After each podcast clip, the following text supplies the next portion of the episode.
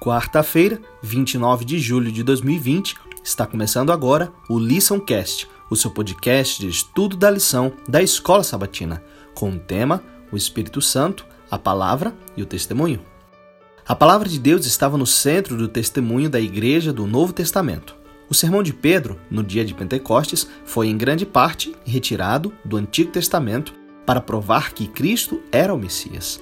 O testemunho de Estevão antes de sua morte recapitulava a história de Israel. Pedro se referiu à palavra que Deus enviou aos filhos de Israel e, em seguida, compartilhou com Cornélio o relato da ressurreição.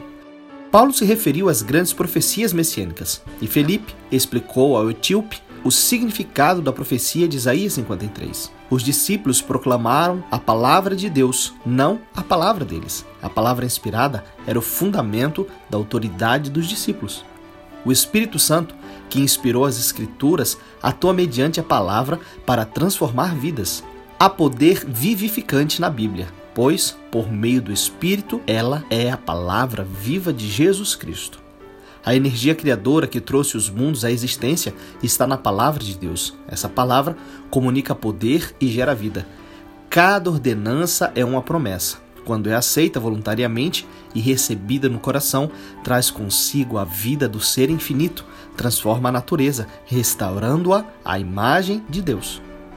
A Bíblia tem poder para transformar porque o mesmo Espírito que a inspirou muda a nossa vida quando a lemos. Quando compartilhamos a palavra, o Espírito atua para transformar vidas mediante a palavra que ele inspirou. O Senhor prometeu abençoar Sua palavra, não as nossas palavras. O poder está na Bíblia, não na especulação humana. Que Deus te abençoe e que o poder das Sagradas Escrituras esteja com você neste dia.